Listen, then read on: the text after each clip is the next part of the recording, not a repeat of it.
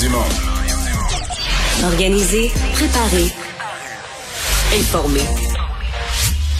Les vrais enjeux, les vraies questions. Mario Dumont. Les affaires publiques n'ont plus de secret pour lui. Cube, Cube Radio. Bonjour, bonjour, bon vendredi, bienvenue à l'émission, bienvenue à Cube Radio. Bonjour Vincent. Salut Mario. Et ça ressemble drôlement à vendredi passé parce qu'à cette heure-ci, euh, tu nous arrives avec les, les derniers détails de ce que le système nous amène pour les prochaines heures. Ouais, on dirait que ça arrive vraiment les week-ends, là, euh, Ouais. ces, ces jours-ci. Des gros systèmes avec un gros réchauffement de la température, donc mélange de toutes sortes de précipitations. Ouais, et de la pluie verglaçante, qui est souvent Dans le milieu de ça, ouais, qui est souvent ce qui peut être plus compliqué, là, jusqu'à 5 mm de pluie verglaçante qui pourrait tomber sur plusieurs régions du Québec. Euh, donc, dans la journée de demain, 2 à 5 mm, ça va toucher un peu toutes les régions. Région de Gatineau qui va recevoir particulièrement un gros cocktail d'ici ce soir. Ensuite, ça va se tasser vers l'est avec euh, euh, beaucoup de pluie, des rafales. hein. Entre autres, dans la journée, il y aura des vents là, jusqu'à 70, même 80 km heure un peu partout. Entre autres, au nord euh, du, du fleuve Saint-Laurent, des pannes d'électricité qui pourraient donc survenir. Alors, un beau cocktail Mais encore plus une au fois. nord, c'est de la neige. Là. Ouais. Ça, c'est un terrain montagneux. Plus au nord, là, on va avoir une bonne... Il y a des quantités encore de neige euh, dans ces secteurs-là. Alors, ben, surveillez les différents bulletins et il faudra euh, faire attention sur euh, sur les routes. Je sais pas si euh, on approche des des, euh, des week-ends voyais plus qu'après- achalandés. je voyais qu'après ça, puis là je parle pas, je parle pas des régions plus au nord ou plus à l'est, mais pour le, le grand Montréal, le centre et le sud du Québec. Après ce système-là, on reste plusieurs jours là, à revenir toujours au-dessus de zéro là, tous les jours, 3, 2, 3, 4, 5 degrés. Ouais, je voyais même à Québec, on a les 2 3 degrés pour les prochains jours, ça va quand même faire du bien par après. T'imagines-tu si on n'a pas un Noël blanc? Ah, ah. Les gros problèmes. Moi, je vois. Les routes toutes dégagées pour faire nos déplacements. Ce serait C'est épouvantable. épouvantable. On va rejoindre Sylvain Drapeau. Salut Mario, Mario Dumont, donc euh, Cube Radio, ça va? Oui. Oui, bon, une pandémie qui se poursuit, 2000 cas, plus de 2000 cas au Québec quand même. On est devenus pratiquement les champions de de des infections au Canada. Ouais, ouais, ouais. C'est euh, préoccupant. Euh, évidemment, on peut pas paniquer tant qu'il n'y a pas, il y a pas de problème dans les hôpitaux. Mais là, on parle à des experts, ils vont à peu près tous dire, euh, c'est une question de temps. Là. Quand on traîne euh, 1500, 1800, 2000 cas, ben euh, 7, 8, 10, 15 jours après, tu vas voir apparaître certaines de ces personnes-là dans les hôpitaux. C'est bien évident que notre chiffre est gonflé par euh, le fait que la maladie circule beaucoup, beaucoup, beaucoup dans les écoles. Ça, ça fait beaucoup d'enfants qui l'ont. Euh, donc, c'est à école et garderie, c'est pas des clientèles qui sont celles-là très susceptibles de se ramasser à l'hôpital. Mais par contre, c'est inquiétant à la veille de Noël là, parce que beaucoup de ces enfants-là vont être mis en contact avec. Ça veut dire qu'à la sortie des classes la semaine prochaine, là, si le, le virus circule autant dans les écoles, il y en a beaucoup qui vont partir pour les vacances de Noël, aller voir la famille, les grands-parents, etc. Et qui vont partir avec ça, euh, avec le virus, et qui vont partir avec ce cadeau-là. Donc, c'est c'est pas la. En même temps, on se dit, tu compares, ok, l'année passée, quand on montait à 2000 cas, c'était la c'était la pagaille là, veut dire c'était couvre-feu, on ferme, on ferme les restaurants, on ferme les cinémas, on ferme, tu sais, on, on ferme les écoles, on envoie les enfants chez eux en enseignement à distance. On n'est pas là du tout. Il n'y a même pas quelqu'un qui propose ça présentement. Donc la vaccination change ce qu'on est capable de, de, de tolérer. Mais euh, je sais pas si Ouais, et les talons de mesure, c'est vraiment les hospitalisations. oui, c'est clair. oui, oui. Mais elles vont, mais elles vont, Sylvain, sincèrement, là, elles vont augmenter. là. Je pense que le, le nombre de cas est en augmentation importante. Là, on a les modélisations d'Ottawa qui nous disent, ben là, au Québec, on s'en va facilement d'ici Noël, le jour de l'an, vers les 3000 cas par jour. Euh, Puis c'est par jour. Ça veut dire qu'à tous les jours, tu en accumules. Ça en fait là, du monde qui ont, qui ont la COVID, qui peuvent la donner à d'autres si tout le monde est en rassemblement. Non, c'est euh, c'est pas le portrait qu'on espérait en rentrant dans le temps des fêtes, c'est bien évident. Et pendant ce temps-là, aux aéroports, on teste davantage, mais il y a quand même un gros trou béant. C'est ceux qui viennent des États-Unis. Ouais, il y a deux trous. Euh, T'as raison, tu nommes le plus gros. Euh, ceux qui viennent des États-Unis, d'ailleurs, c'est un peu... euh, c'est un peu loufoque, là, cette politique-là. On dit, regarde, nous, là, le Canada, on, on- va tester les gens qui arrivent de tous les pays du monde, sauf les États-Unis. Là, tu poses la question, mettons, on fait une analyse de cette décision politique-là, on dit pourquoi? Deux raisons possibles. Soit les États-Unis, c'est nos amis, c'est un pays allié, on les aime tellement, on est tellement proches qu'on veut pas leur faire ce coup-là. Mais il n'y a aucune réciproque. Là. Les Canadiens qui rentrent aux États-Unis n'ont aucun statut particulier. Les Canadiens qui rentrent aux États-Unis sont soumis à toutes les mêmes règles que les gens qui arrivent de l'autre bout du monde. Donc tu dis, OK, pourquoi nous on ferait ça aux Américains s'il n'y a aucune réciproque? L'autre raison qui pourrait justifier ça, c'est de dire, on demande un test pour les gens de tous les pays du monde sauf les États-Unis, parce qu'aux États-Unis, ils ont une gestion magnifique de la pandémie, euh, extraordinaire gestion des cas. Euh, si on n'a pas de crainte, alors c'est un des pays dans le monde qui gère le plus mal la pandémie. Alors, ça peut pas être ça l'analyse. Donc tu te dis, pourquoi on a cette exception-là pour les États-Unis? Mais on n'est pas, même, même en enlevant, je pense que la vraie raison, sincèrement, c'est une raison pratico-pratique. Là. C'est aucune des deux que je viens un peu de caricaturer. C'est une raison pratico-pratique comme on n'est déjà pas capable de faire les tests aux gens, aux autres voyageurs qui arrivent des autres destinations, les États-Unis, c'est de loin le pays qui a le plus de voyageurs qui arrivent de là. Donc, on a réduit le chiffre, on a réduit le nombre. Mais sur le plan scientifique, sur le plan de la gestion de la pandémie, sincèrement, ça n'a aucune allure. Et euh, le ministre a un peu changé son discours ce matin, le ministre Duclos, là, même pour les voyageurs provenant d'ailleurs que les États-Unis. Il dit toujours faut en arriver à tester tout le monde, mais L'annonce qu'il avait faite il y a 10 jours, c'est on va tester tout le monde. Là, maintenant, ce qu'il dit, c'est Ah, on s'améliore. On en testait 11 000. Puis là, par, euh, là, on est rendu à 10 par jour. Je là, on est rendu à 17 000. Donc, il dit on augmente notre capacité de test. Donc, il parle de ça, d'une augmentation de notre capacité de test à travers les différents aéroports du Canada. Alors là, il envoie une, il parle plus d'une progression, mais non plus du principe de tester tout le monde. Quoi qu'il dit que d'ici quelques semaines, on devrait y arriver. Disons que c'est, c'est, à nouveau pour le gouvernement fédéral au lendemain d'un rapport de la vérificatrice générale qui leur donnait pas un A pour la gestion de la frontière. C'est pas encore un A, là. Je sur un autre dossier. Il y a eu beaucoup de réactions sur euh, cette enseignante euh, voilée euh, en Outaouais qui a perdu son poste, a été transféré dans un autre poste parce que la loi 21 s'applique actuellement. Il y a un appel là, pour les commissions scolaires anglophones, mais en attendant, ça s'applique également pour euh, toute école publique euh, du secteur anglophone ou francophone. Ton opinion là-dessus? Mon opinion là-dessus, c'est qu'il n'y a pas vraiment de débat à y avoir. Il y avait un débat très important où les deux points de vue étaient légitimes lorsqu'il à l'Assemblée nationale. D'ailleurs, nos partis politiques ont voté à, deux contre deux. La CAQ et le Parti québécois ont voté pour. Québec solidaire et les libéraux ont voté contre. Il y a eu un débat euh, démocratique, euh, puis la majorité a voté. Évidemment, la, la, CAQ est un gouvernement majoritaire, mais et là, il y avait un véritable débat. Maintenant, une fois que la loi est adoptée, dans l'application de la loi, il n'y a plus, y a plus de débat. Là. Je veux dire, euh, la loi, la loi s'applique, et donc cette commission scolaire là Bon, euh, M. Legault dit que la, personne n'aurait jamais dû être embauchée. C'est assez vrai, mais on comprend en même temps ce que la, commission scolaire a fait. Elle a un peu anticipé sur la décision du tribunal. Elle s'est dit, ouais, là, on, a une première décision d'un tribunal. D'après moi, on va gagner l'autre. Ça fait qu'on va l'embaucher puis on va être correct. Je pense pas qu'une institution publique peut agir comme ça en se disant, ben là, je suis pas tout à fait conforme à la loi, mais d'après moi, devant le tribunal, ça va être correct, ça va nous rendre conforme. Je veux dire, tu dois attendre une décision. Une organisation comme une commission scolaire euh, doit s'assurer d'être conforme aux lois et peut pas anticiper ou espérer qu'un jugement va y donner raison puis va venir euh, couvrir. Euh, c'est pas permis d'enseigner avec un signe religieux d'aucune religion et voilà, c'est ça l'affaire. Maintenant, c'est surtout au Québec, là, ça n'a pas rebrassé grand, grand chose. Euh, c'est plus au Canada anglais, là, où c'est, c'est parti. Canada anglais, oui. Au Canada anglais, c'est l'occasion de faire le procès du Québec. Et le plus mal pris avec ça, parce que dans le parti de M. Trudeau, il y a une espèce d'unanimité contre la loi 21. Mais euh, chez Erin O'Toole, il y a au moins un député qui est quasiment après l'affaire du, du, tapage, du bruit, par claquer la porte. Parce que M. O'Toole a toujours dit on va respecter la volonté de l'Assemblée nationale, mais c'est pas, c'est pas, ça fait pas l'unanimité chez lui, là. Bon, parlons de, politique. Euh, en terminant, les bilans de session, là, c'est terminé la session parlementaire euh, avant les fêtes. On reprend au mois de février, début février, 1er février. Euh, bilan, ton bilan de la session parlementaire? Ben, mon bilan, c'est que les partis d'opposition ont certainement euh, réussi à installer, euh, parce que tu sais, tu, tu répètes une question, tu répètes une question, mais ont installé un, doute ou l'idée que dans la gestion de la pandémie, dans les CHSLD, euh, tout le monde savait que ça avait été une horreur, là, mais qu'il y a eu quelque chose de pas bien géré, que le gouvernement avait eu certains avertissements et que ils ont ils ont pas vu. Bon, est-ce qu'ils ont réussi à convaincre le public, par exemple, que ça prendrait une commission d'enquête qui durerait des années, et tout ça? Ça, moi, je demeure sceptique. Je ne pense pas que c'est ce que le public souhaite, sincèrement. Mais c'est pas nécessairement ce que l'opposition voulait non plus. Je pense qu'ils savent auront, que ça se tiendra pas. Parce qu'ils voulaient installer l'idée que le gouvernement est, sur la défensive sur cette question-là.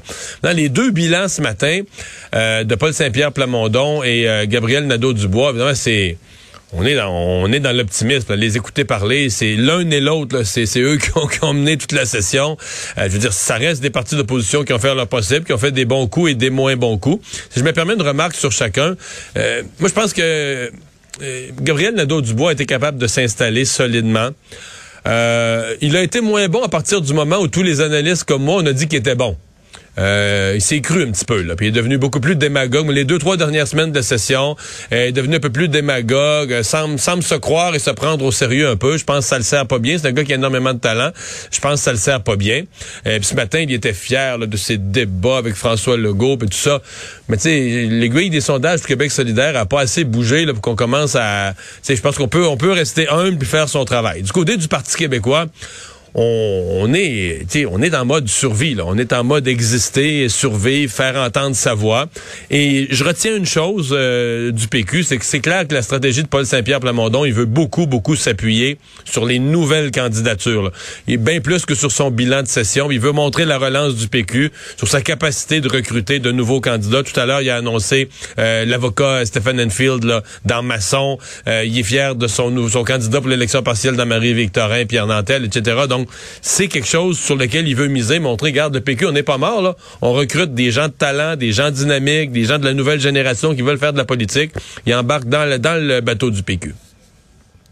Bon, et puis euh, François Legault, qui euh, évidemment défend euh, son, bilan, sa gestion de la pandémie, et voudrait aussi donc prendre des résolutions. Écoute ce qu'il disait un peu plus tôt.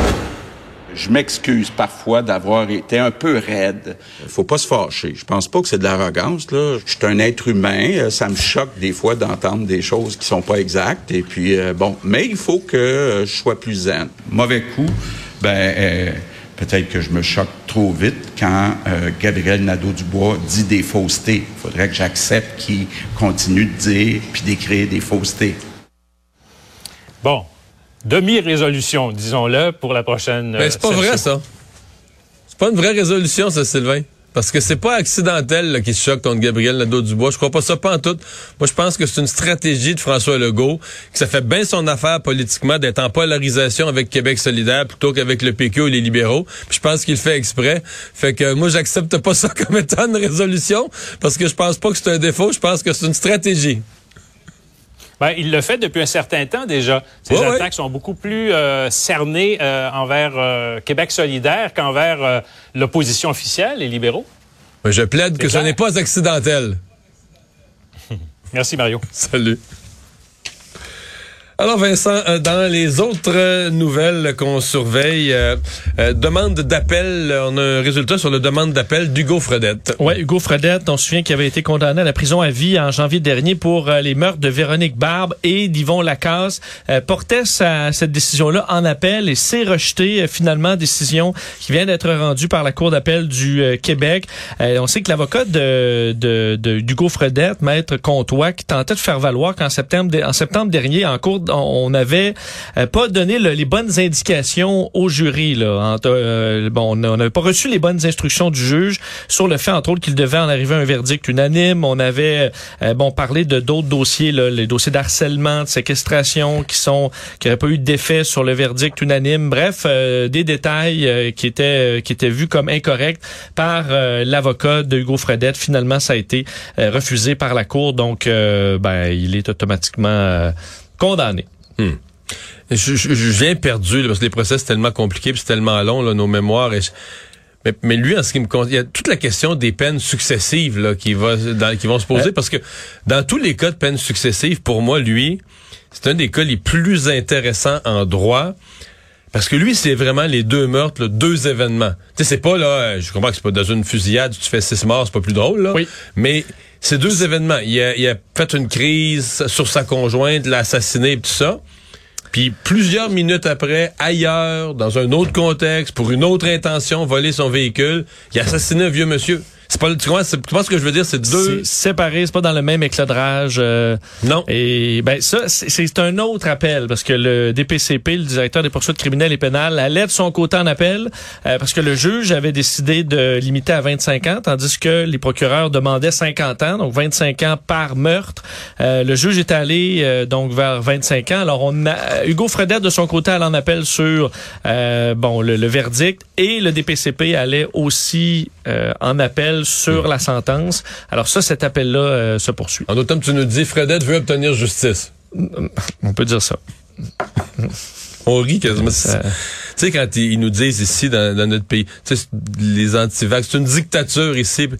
Tu regardes les droits puis les surdroits, puis je sais que c'est correct, puis, puis les redroits, Ouais. les redroits, puis tu sais auxquels les gens qui ont commis les gestes les plus épouvantables, tu sais, prouvés devant Sans avoir le moindre doute, toi, sur, Ah avec ouais, une preuve accablante, euh, se battent encore pour un point de droit à, à ou nos quelque frais, chose, à nos frais, tout tomber, ça, là, euh, comment ça coûte une journée de cours d'appel, tout ça, là. Tu sais, on oublie ça, là, une journée de cours d'appel, comment ça nous coûte, là, tu sais, pour dire on a une justice où t'as vraiment tout, tout, tous tes droits sont sont respectés. Euh, faut en être fier. Bon des cas au Québec, euh, mais on est, euh, c'est le monde entier là. Le nombre de cas Oui. augmente à peu près sur tous les continents. Oui, et euh, mais chez nous, moi, ce matin, ça, c'est parce que tout le monde a eu peut-être un dur réveil là, avec 2013 cas. C'est une hausse par rapport à la semaine dernière de, de 50 là. On était à 1300.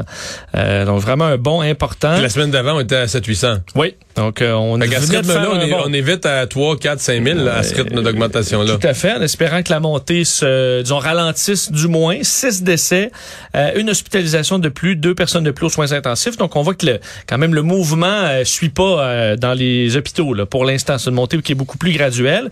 Mais tu parlais de euh, dans le monde, effectivement, là, ça a monté dans le monde.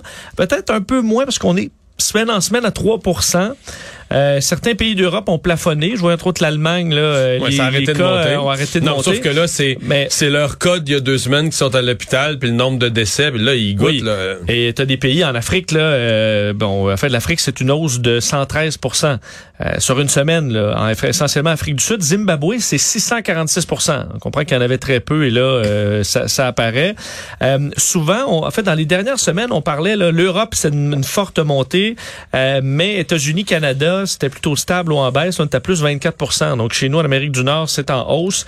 Euh, c'est dans les chiffres dévoilés aujourd'hui. Certains pays qui sont en baisse, je te parlais de, de l'Allemagne qui se stabilise, mais les Pays-Bas baissent de 57% l'Autriche presque euh, 46% Donc, des endroits où on a fait quand même certains, euh, certains gestes pour stabiliser Alors, en la situation. Les non- non-vaccinés peuvent plus sortir de la maison. Euh, tout à fait. Regarde, ça a baissé de 46% aussi. Alors, puis aussi, mais c'est aussi parce qu'à un moment donné, t'as pogné un pic. Tu sais, tu pognes un pic où ça, ça monte plus, là. Oui, ça peut quand même être rassurant, sachant que si c'est ce qui s'est produit en Europe arrive chez nous, de voir l'Europe piquer, là. Pardonnez-moi Ouais, l'expression. ouais, ouais, ouais. Euh, alors que, je rappelle, on recherche des gens à dépister à Montréal pour le variant Omicron. Bon, Euh, ça, c'est pas une bonne nouvelle. Non, ça c'est pas une bonne nouvelle. Euh, à deux endroits, un lieu, euh, enfin un gym, euh, BuzzFit Kirkland, à Kirkland, donc à ce qui, euh, bon, les gens qui auraient visité cet endroit-là, le 1er, 5, 6 décembre entre 16h et 18h, sont invités à se faire dépister. Ceux qui étaient au Centre culturel et communautaire Henri Lemieux, euh, à la salle, le 4 décembre entre midi et 14h, sont invités à aller. Il y a, dans deux endroits, il y a seulement deux endroits où on détecte en ce moment Omicron. Hôpital Général Juif,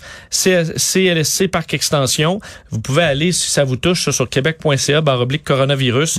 Vous allez avoir la procédure. Vous pouvez indiquer Mais- que vous êtes dans cet appel de- au dépistage. Mais tu comprends ce qu'il y a à comprendre. là. Si, est très, si on cherche dans un gym puis dans une autre, une autre place, des cas qui datent du début du 1er, 2, 5, 6, je ce que Premier, tu 5, 6 euh, et le décembre, 4 décembre. ouais. 4 décembre. C'est on est le 10, là. Oui, puis là, on parle d'endroits euh, quand même où il peut y avoir une forte communique, euh, donc Fait que euh, est-ce que- est-ce que C'est penses- deux personnes séparées aussi. Ouais. Est-ce qu'on va retracer, sincèrement, tu penses qu'on va retracer tous les cas, toutes les contaminations? Il faut en conclure, malheureusement, qu'Omicron, il est en, il est en train de, se- on, on est en train de s'installer. là. Comme ça a été le cas dans le passé, on fait ça au niveau de la santé publique, puis c'est bien. C'est un effort de rattraper les cas, essayer de les isoler, mais pour ralentir, même si c'est Oui. que de quelques jours. Parce que euh, en Royaume-Uni, aujourd'hui, on a annoncé un record de cas euh, donc inusité depuis le 9 janvier euh, de l'an passé. Euh, et ils sont déjà à 30% de micron au Royaume-Uni sur 58 000 Mais cas. au, au Royaume-Uni, ils, ils- ils disent qu'à mi-janvier, ça va être Omicron. Ben, à 30% ça fait pas longtemps qu'on a, écoute, on Alors, parle il de micron commence. depuis quelques semaines à peine. Donc, ça va vraiment, vraiment vite. Mario Dumont et Vincent Dessureau. Un duo aussi populaire que Batman et Robin. Cube Radio.